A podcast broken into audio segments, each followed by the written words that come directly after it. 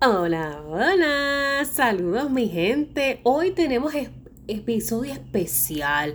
Hoy es un episodio breve, corto, contundente, reflexivo, directo, porque adivina qué, por fin llegó, llegó el día. Estoy en mi estación 29 oficialmente, ya estoy en el tren, ya estoy lista para dar ese último vueltón a la década de los 20 años y de verdad que me siento sumamente contenta, agradecida con todas esas personas que hasta el momento me han felicitado, me han mandado sus mensajes a través de las redes sociales, mensaje directo, eh, por WhatsApp, realmente enormemente en gratitud por tenerles. Gracias, gracias por ser parte de lo que es la vida de Lainey, por haberse integrado eh, a esta tribu hermosa de lo que es en Ruta a la Adultez, ya sea en el podcast, ya sea que tenemos sesiones de coaching uno a uno, ya sea que has asistido a alguno de los talleres o simplemente me sigues en redes sociales. Siempre en gratitud contigo y, y más aún porque saques de tu tiempo, de tu espacio para escribirme y desearme un feliz cumpleaños. Así que estando ya ahora sí, en la estación 29 oficialmente, quería traerles este episodio corto pero importante porque sigue siendo uno de esos temas que son pertinentes en la ruta a los 30 años. Y por eso lo titulé Los 25 y la vergüenza. Todo este sentimiento de vergüenza que viene después de los 25. Si tú no has llegado a los 25, pues a lo mejor aún esto ni te hace sentido. Pero si ya tú estás en el casi casi 25 y si ya pasaste, pues posiblemente te va a hacer más, más sentido. ¿A qué me refiero con la vergüenza después de los 25? Yo sé y reconozco que no todo el mundo le encanta esto de cumplir años. Yo sé que no mucha gente le gusta la festividad, no mucha gente le gusta llamar la atención, por decirlo de alguna forma, o ser el centro de atracción en un evento, que le canten cumpleaños y bizcocho y decoración y toda la cosa. Hay gentes y hay gentes. Esto es más algo tipo personalidad costumbre también, porque si no era una costumbre en tu hogar que, se celebrara tu cumpleaños, pues es para ti posiblemente un día de tu cumpleaños es un día común y corriente, otro día más. Pero también hay personas genuinamente como yo que amo cumplir años. Tú dame todos los años de vida que me tengas que dar, las canas que tengan que salir, que, by the way, no tengo ninguna todavía. Mi hermana que es menor ya está forrada, pero todavía no ha salido ninguna. Así que, y como quiera, como quiera, soy de las que embrace it all. Me hago highlights, olvídate de eso, no vamos a, no vamos a pelear con ella. Pero el punto es que me encanta cumplir años, amo cumplir años. Cumplir años para mí significa literalmente otra oportunidad de estar, otra oportunidad de celebrar, otra oportunidad de aprender, de gozar, de llorar, de sufrir lo que se tenga que sufrir, de perder lo que se tenga que perder, de ganar lo que se tenga que ganar, pero es otra oportunidad de seguir estando. Y eso yo lo tengo que valorar y lo tengo que apreciar, porque es lo más grande que yo tengo, es lo más grande que yo tengo, esta vida. Así que esto de la vergüenza después de los 25 va alineado a todas estas personas que por alguna razón no sé de dónde viene la creencia, no sé por qué, no sé por cuándo, no sé por quiénes entran en este dinamismo de que no, después de los 25 ya yo dejé de cumplir años. Posiblemente te has topado con personas que le preguntas ¿cuántos años tú tienes? Y de momento eso parece como que es una pregunta de insulto que tú preguntes cuál es la edad. ¿Qué? No, no, no, no, no, eso es una falta de respeto. Cuando, caramba, no, entiendo de verdad, genuinamente, y si tú concuerdas conmigo o a lo mejor esto te hace más sentido, me encantaría que me lo explicaras desde tu perspectiva, porque para mí ese, ese recelo con envejecer, ese recelo con cumplir años, está bien asociado a, inseguridades, a, a molestias de cómo uno se siente con uno mismo, cómo uno se ve, o a expectativas de cómo uno se debe de ver luego de los 25 o luego de X edad. Realmente no sé. Por eso te digo que eh, quería traértelo simplemente por conversar un rato en este episodio especial de día de cumpleaños, porque es algo real. Tengo inclusive amistades. No, yo dejé de cumplir años a los 25 y que digan que tienen ahora 29 o igual que yo, o que digan tengo 30, tengo amistades de 35, de 32, que digan la edad que tiene, es que literalmente eso es algo grande.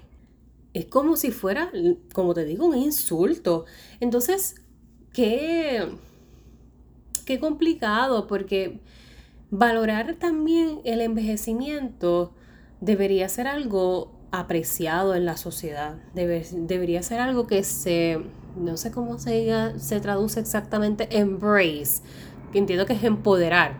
Debería ser algo que se puede empoderar, embrace, sin pena, sin vergüenza, sin inseguridad, sin miedo, simple y llanamente, sí, estoy envejeciendo, ajá, esto no es como que The Curious Case of Benjamin Button. ¿Tú viste esa película? The Curious Case of Benjamin Button. Esa película fue protagonizada por Brad Pitt. De un joven que tenía esta condición especial en la que nació con las características de un envejeciente y conforme iba desarrollándose en el tiempo, iba poniéndose más joven. Yo creo que eso es una condición, no sé si es una condición real, creo que había leído algo sobre eso, pero de todas formas, a lo que me refiero es que nosotros vamos todos para viejo. Nosotros vamos a seguir envejeciendo, nuestro cuerpo va a seguir cambiando y de eso te hablé en el, el primer episodio de esta serie de 29 episodios, aceptando que yo no tengo el mismo cuerpo que a mis 18 años. En las redes sociales hoy, a través de las historias, compartí un beginning y un ending de la década beginning a mis 19 años y este ending a los 29. Y verme en la foto inclusive me trae tantos recuerdos, tanta nostalgia de esa Lainey, de lo que vivía Lainey en ese momento, de, de, cómo se veía físicamente. No he cambiado mucho, para serte honesta, no ha sido un, un, cambio drástico, pero sí mi cuerpo se siente distinto. Hoy día mi cuerpo tiene otras condiciones de salud que no tenía hace 10 años que requieren otros cuidados, otras atenciones, otros seguimientos médicos. O sea, hay muchos elementos que a nivel físico y también emocional y mental han cambiado en estos pasados 10 años. Y para mí, dentro de mi proceso también de sanación, es importante uno aceptarse con esos cambios, con esa evolución, con esa transformación. Así que lo que quiero invitarte en este episodio de cumpleaños es que deseo para ti, mi deseo de cumpleaños es para ti el que puedas disfrutar de esta etapa como, como nunca, como ninguna otra. Como que sabes, reconoces que no va a volver. Tú hoy eres la versión más joven que puedas ser. Tengas la edad que tengas. Eres la versión más joven que la de ayer y que la de mañana por lo tanto, disfrútatelo, que a ti no te dé vergüenza en ninguna parte, que no te dé miedo, que no te sientas menos, que no te sientas señalado, criticado, juzgado por X o Y, por cómo te ves físicamente o por cómo se supone que te veas o, o por cómo estás ahora mismo atravesando otras circunstancias emocionales. Porque yo creo que anteriormente les, les había mencionado un poco de lo de las crisis hay gente que piensa que esto es algo que se dice por boca y que no pasa. Sí, las crisis de las décadas de vida suceden. ¿Y qué es una crisis? Nada más y nada menos es ese encontronazo de mi estatus actual con la realidad, con la expectativa. Eso es una crisis en la década de los 20, de los 30, de los 40, lo que dónde estoy y dónde se suponía que estuviese según los estándares sociales. Eso cuando no hace un blend, es lo que me genera una crisis. Porque comienzo con la comparativa, con la toxicidad, con la narrativa que solamente me destruye. Por lo tanto, sepárate de eso. Gózate este momento porque literalmente no va a volver. Los años van a seguir pasando.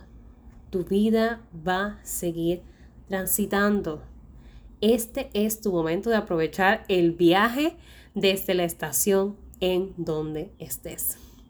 Así que gracias nuevamente. Este episodio fue breve, no hubo ni musiquita ni nada porque es una edición especial que saqué un ratito para conversar contigo porque no solamente como parte de la, de la, de la serie de 29 episodios, sino porque quiero que te lleves eso, que lo consideres a la hora de tu hacer esa reflexión en tu momento contigo, cuando te vayas a bañar o en la noche antes de dormirte.